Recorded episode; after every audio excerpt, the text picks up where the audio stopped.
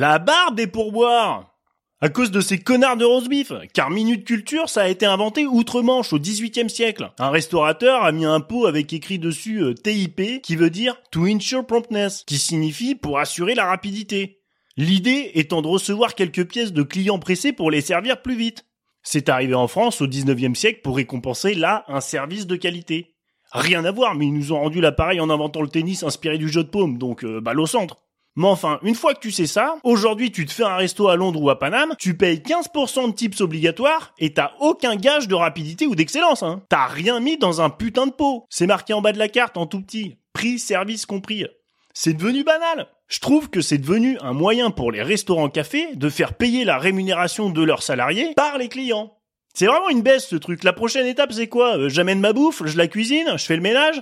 Et pour peu que t'ailles dans un resto cher, c'est comme quand t'es une meuf dans un gangbang. Tu crois avoir fini de vider tout le monde, mais non, il faut encore payer un truc. T'as Michel tapis dans l'ombre, l'habite à la main. Sur la restauration, c'est déjà scandaleux, mais personne ne s'en émeut. Mais imaginez maintenant ce concept de tips pour toutes les professions. Toi, t'es client, tu vas à Darty, t'achètes un télé. Eh oui, on dit un télé et pas une télé. Mais encore un coup des féminazis qui veulent tout mettre au féminin.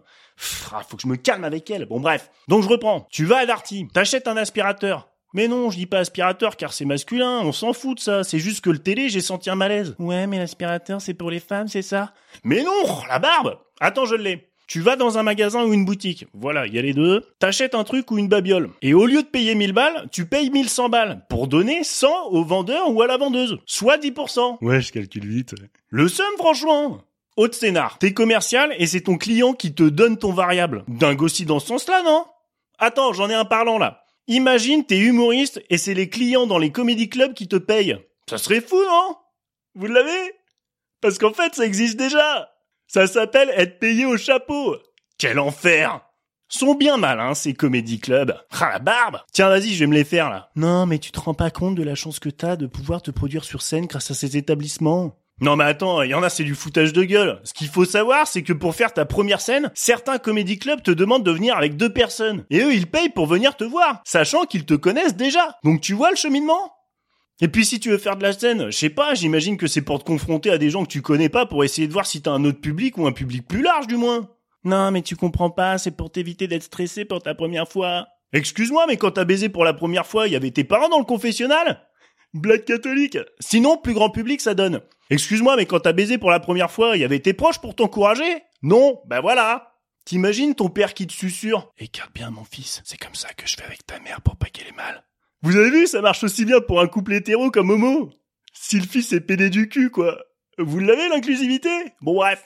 Honnêtement, les comédie clubs, ça ressemble à des piscines chinoises un 15 août. Tout le monde est entassé les uns sur les autres. Limite, le stand-upper, il peut bifler les gens au premier rang. Donc j'imagine qu'ils doivent faire des ronds entre les boissons et la cuisine. À la fin du passage des 15 artistes, ah, le micro, tu peux le l'essorer, hein. Tu mets tout ça dans des jerrycans, je suis sûr tu aurais dit de moitié la sécheresse en Afrique, hein. Il faudrait pas tout simplement leur envoyer de l'eau? Non, mais c'était une vanne, hein. Euh. Je sais pas, à la fin, le micro, je suis sûr que t'as l'impression qu'il y a plus de salive que dans une fellation d'Isabelle Mergot. Pour ceux qui ont pas la rêve, c'est une personne qui zozote. Et du coup, dans ma tête, j'ai l'impression qu'elle a beaucoup de salive en bouche, vu qu'elle zozote. Voilà. Sinon, une fellation de Beethoven. Le Saint-Bernard, hein, pas le pianiste. Aller dans un comédie club. Est-ce que ça serait pas l'aveu d'avoir des potes chiants finalement? Ah, ou alors c'est pour que les gens drôles puissent rire aussi?